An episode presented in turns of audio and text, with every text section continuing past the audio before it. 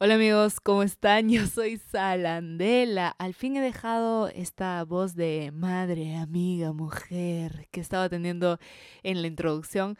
Mis más sinceras disculpas desde el corazón. Eh, no sabía muy bien cómo hablar para, no que, para que no se me escuche muy ruidosa y sobre todo para que no se molesten con mi voz, pero voy a tratar de hacer lo más real posible, solamente para que sepan que esa es la manera en la que hablo. Perdonen por las lisuras, de pronto si están con sus papás alrededor. Papás, disculpen, así es la manera que los jóvenes de ahora se comunican a través de un lindísimo conchato madre o un huevón de mierda. Entonces, desde el fondo de mi corazón, disculpen, generación nueva, yo sé, difícil de entender, pero ahí vamos, ahí vamos. Yo sé que ustedes pueden. Bueno, en el primer capítulo de hoy de Mala Lengua, bienvenidos a Mala Lengua de paso, voy a hablar de algo bastante interesante y que va a sonar un poquito como sé tu propio jefe, emprendedor, em, yo tengo la clave del éxito y la puta madre. Pero no estoy tratando de hacerlo de esa manera, se lo juro. Solamente que cada vez que grabo este episodio, porque ya son varias veces que lo hago, siento que siempre suena así. Entonces voy a hacer un disclaimer desde el inicio para que sepan que esa no es mi intención para nada. Solamente así me sale. Yo les voy a explicar un poquito cómo va este podcast, que creo que es algo que no he hecho muy bien en la introducción recolecté un par de temas de lo que mucha gente o muchos de ustedes me han estado me han estado escribiendo a través de Instagram o Twitter como que sus problemas personales. Obviamente no voy a hablar de sus problemas personales y me han dicho como que, "Oh, Sala, me gustaría que me des un consejo sobre esto, desde sociedad hasta depresión, hasta sexualidad." muchas cosas. Entonces espero ser lo más amplia posible y general posible para que todos sus deseos puedan ser cumplidos. Entonces, este tema de hoy día, por ejemplo, es muy allegado a mí, en verdad, y es un constante pensamiento mío que yo tengo y que he tratado de comunicarlo con todas las personas con las que conozco y qué mejor manera de hacerlo que a través de un podcast donde probablemente van a escuchar muchísimas personas y de repente están completamente en desacuerdo conmigo, haciéndome cuestionarme todos mis pensamientos y opiniones al respecto. Pero está bien, está bien, nos vamos entendiendo en el camino, todo bien. Eh, siento que con este podcast puede llegar a muchas personas que pueden estar pasando por esta misma situación en la que yo estoy pasando ahorita. Y el tema básicamente es el siguiente.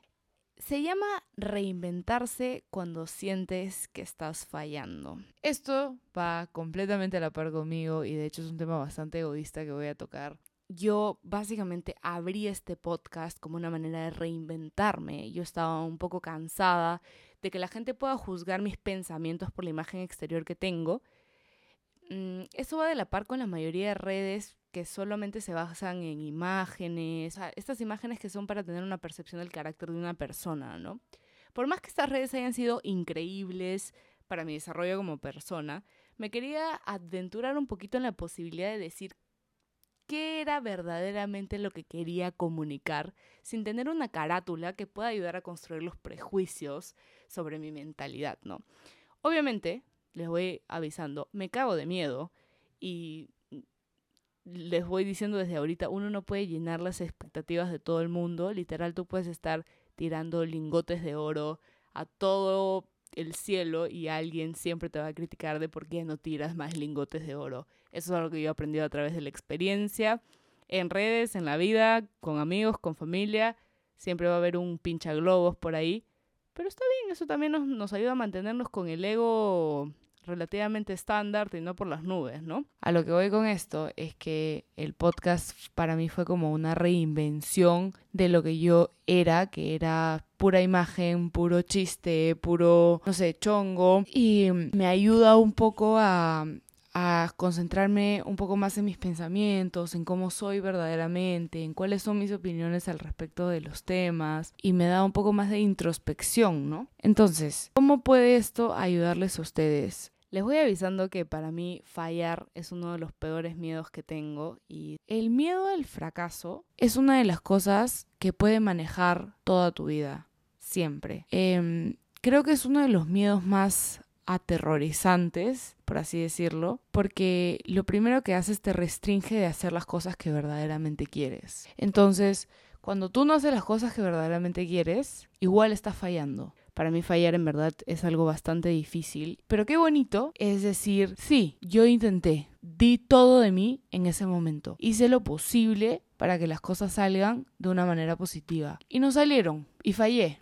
Está bien. O sea, cuando, cuando uno crece, durante su infancia, bueno, por lo menos en, en, mi caso, yo le empecé a tener miedo al fracaso desde, desde que estaba en el colegio. Entonces, si yo tenía una mala nota, etcétera, o cosas así, obviamente me ponía triste porque a mí siempre me ha gustado resaltar en todas las cosas en las que hacía.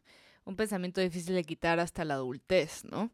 Es un arma de doble filo, en verdad. Porque llega un punto en tu vida donde ves que tanta gente a tu alrededor está siendo exitosa con cosas que tú quisiste hacer en su momento, que te dices a ti mismo, ¿por qué no lo hice? Y pensando para atrás, te das cuenta que no lo hiciste porque tenías miedo a que no te salga bien. Y tener miedo a que no te salga bien es el único freno que hace que tú no hagas las cosas. Ahora, acá viene el secreto principal. Es que todo el mundo falla. Los seres humanos, los animales, Irónicamente, hasta los robots fallan para hacer las cosas más chiquitas posibles. Se lo pueden preguntar a cualquier ingeniero mecánico o ingeniero en general, no sé, no sé cómo funciona la ingeniería, hasta ahorita no lo entiendo. Todos los días nos levantamos y tenemos miles de oportunidades y miles de opciones donde el margen de error es inminente. O sea, siempre va a estar ahí. Lo que está en ti, en verdad, es la posibilidad de agarrar ese fracaso y tomar una educación y un consejo y una opinión que, que, sea una crítica constructiva para que tú la próxima vez que intentes puedas hacerlo mejor. Eso no significa que te va a asegurar el logro, pero definitivamente vas a crecer y fallar es el mejor incentivo del crecimiento por más horrible que suene, te hace mejor persona y hace que desarrolles tus habilidades pensando verdaderamente en tus errores. Creo que eso es lo más importante que uno tiene que saber. Y yo sé que es más fácil decirlo que hacerlo. Siempre las cosas van a ser más fáciles decirlas que hacerlas. Pero el problema con eso es que si tú no intentas, siempre te vas a quedar con la duda en tu cabeza de por qué no lo hice. Como cuando típico, típica persona que entra a un museo de arte y ve como el cuadro es un, digamos, es un cuadro blanco con un punto azul en el medio.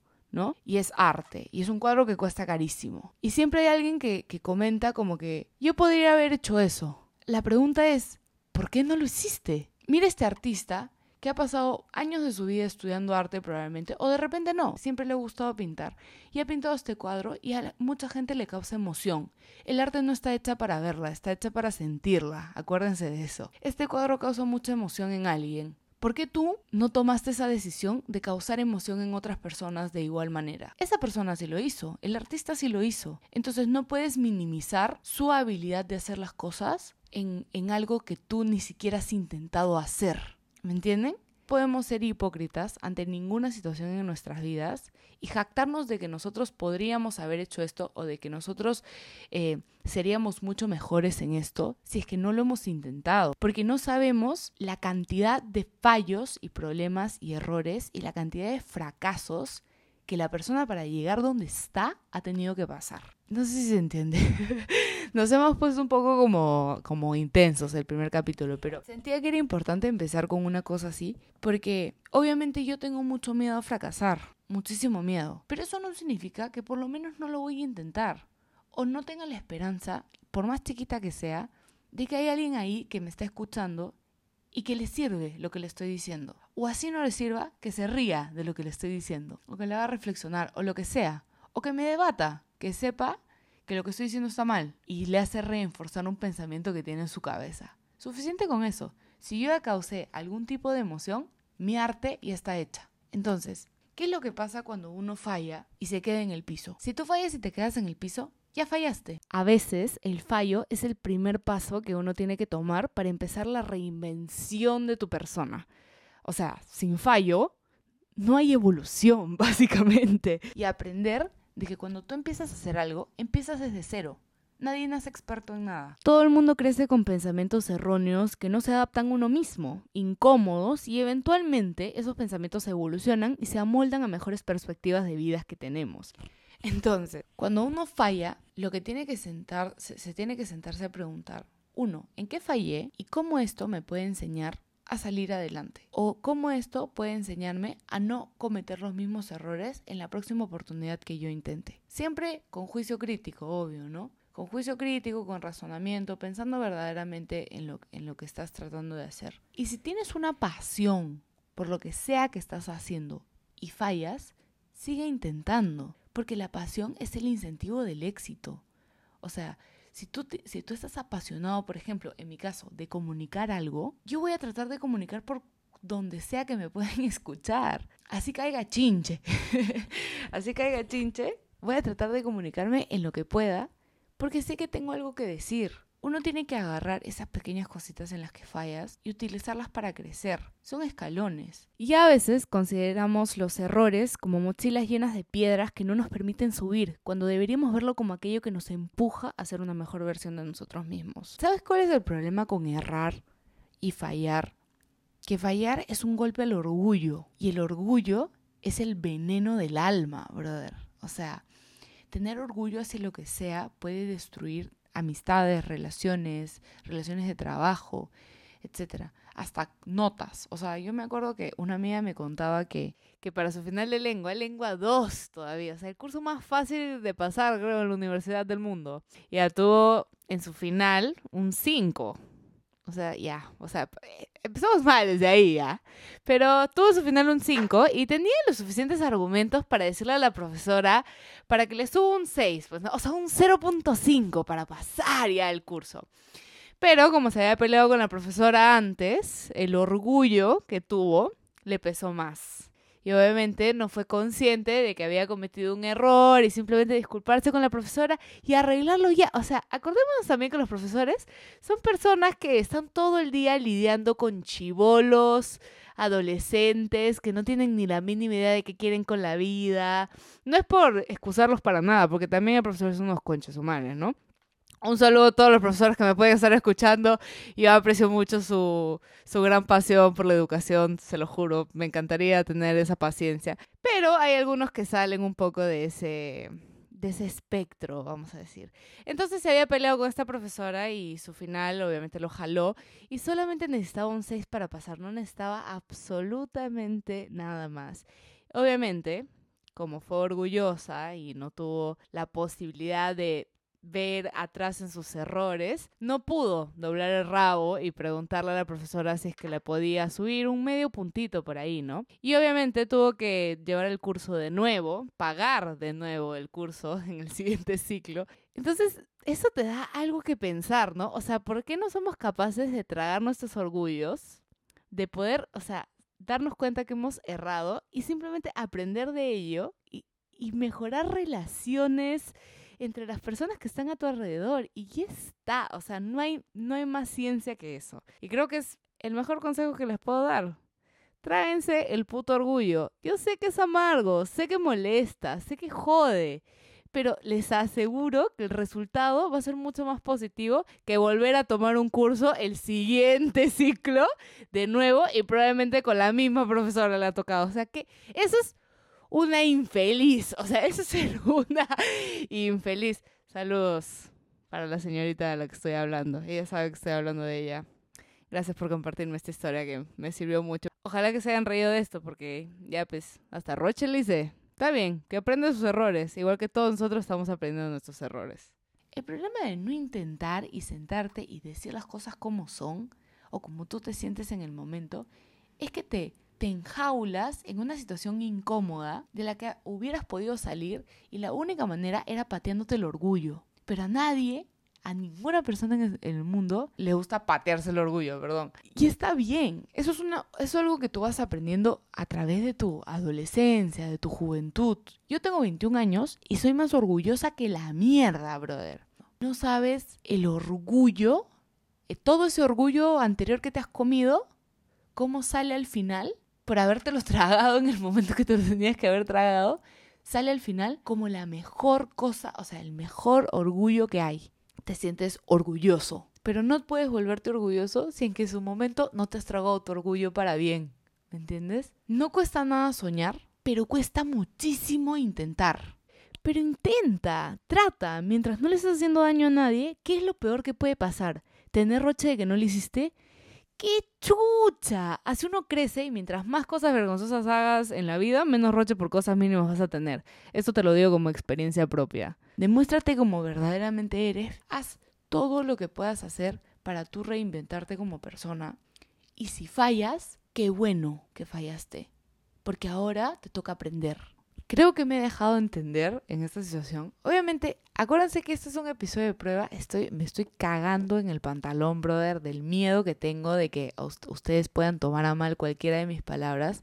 Quiero que sepan que viene del fondo de mi corazón y yo soy, yo no soy especialista en nada, soy solamente una, una, una niña, literal, tratando de hablarles de, de una experiencia que yo tengo en mi vida que ha sido constante. El fallo ha sido constante, le he cagado mil, mil, mil veces, pero todas las, las cagadas que yo he hecho me han hecho aprender un montón. Y, y hablando de eso, otra cosa que también es bien cierta es que tú como amigo o amiga de una persona que está intentando, tienes que aplaudir tanto la derrota como la victoria. Aplaude la derrota y apláudela bien. La gente que está a tu alrededor también tiene el derecho a fallar.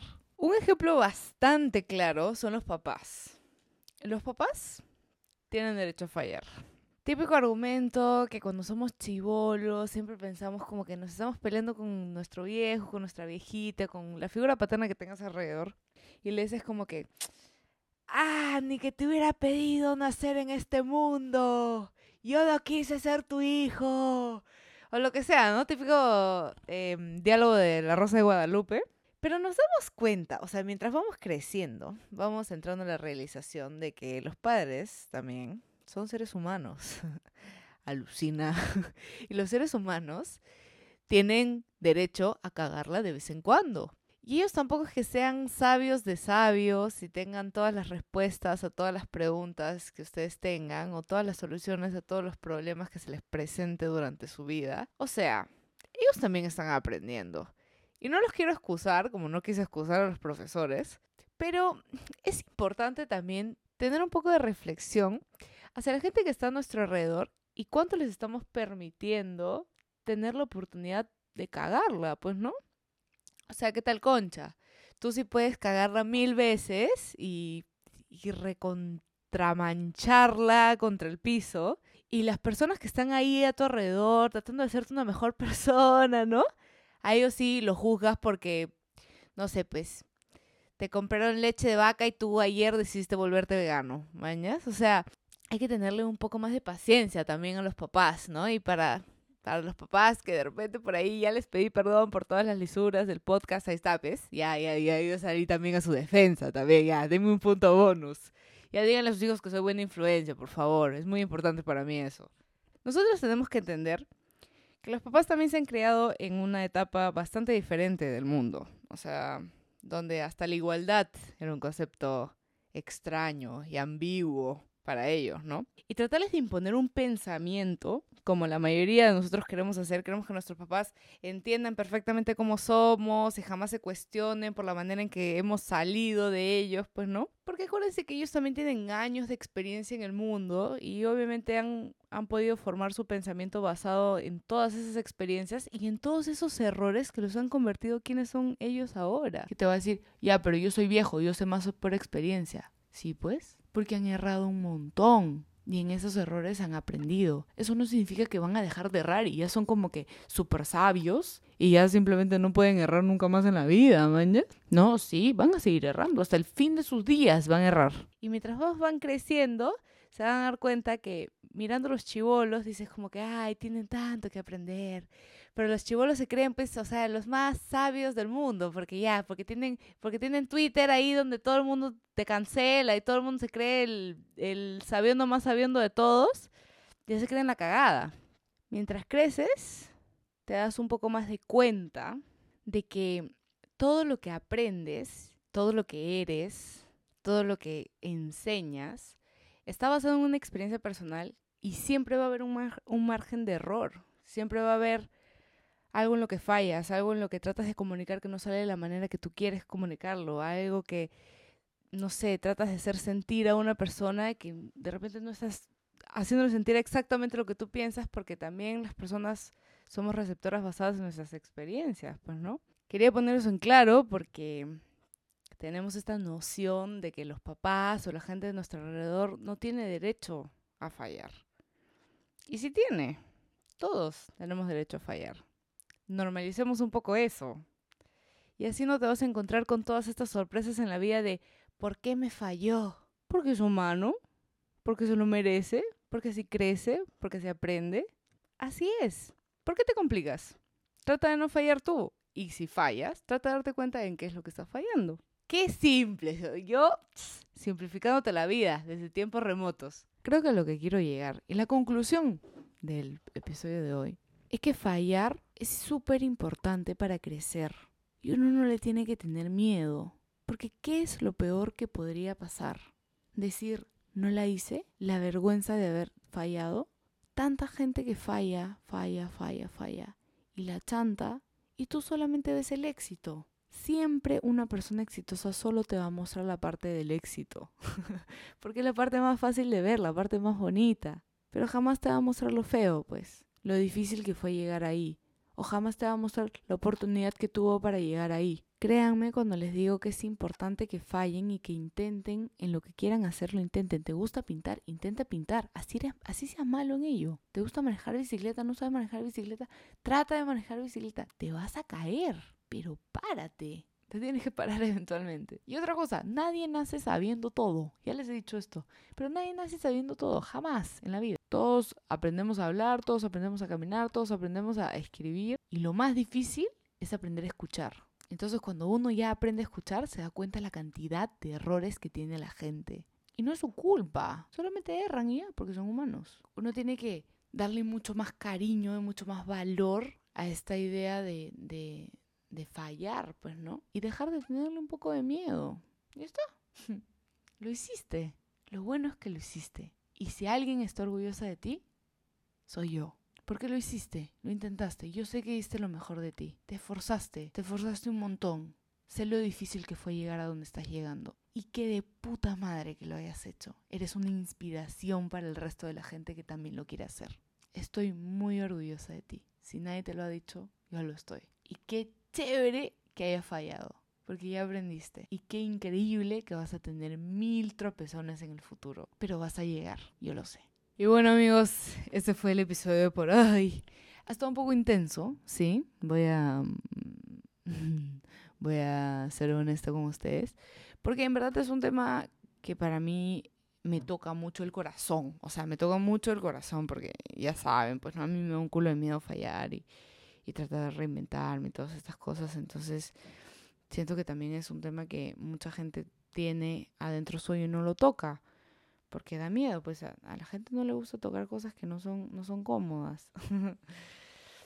Pero bueno, espero que hayan sacado algo de ello. Espero que hayan tenido, hayan abierto un poco el pensamiento. De repente les sirvió como, como una opinión de parte mía. Los quiero un montón, brother, un montón. Los quiero demasiado. Gracias por darme esta plataforma para poder hablar de todo lo que pienso. Ha sido un gusto. Los veo la próxima semana. No se olviden de dejarme cualquier recomendación que quieran en mi Twitter o en mi Instagram, que es arroba salandela. También tengo un canal de YouTube y TikTok, que también son arroba salandela. Así que aquí estoy para ti. I love you. Los veo pronto.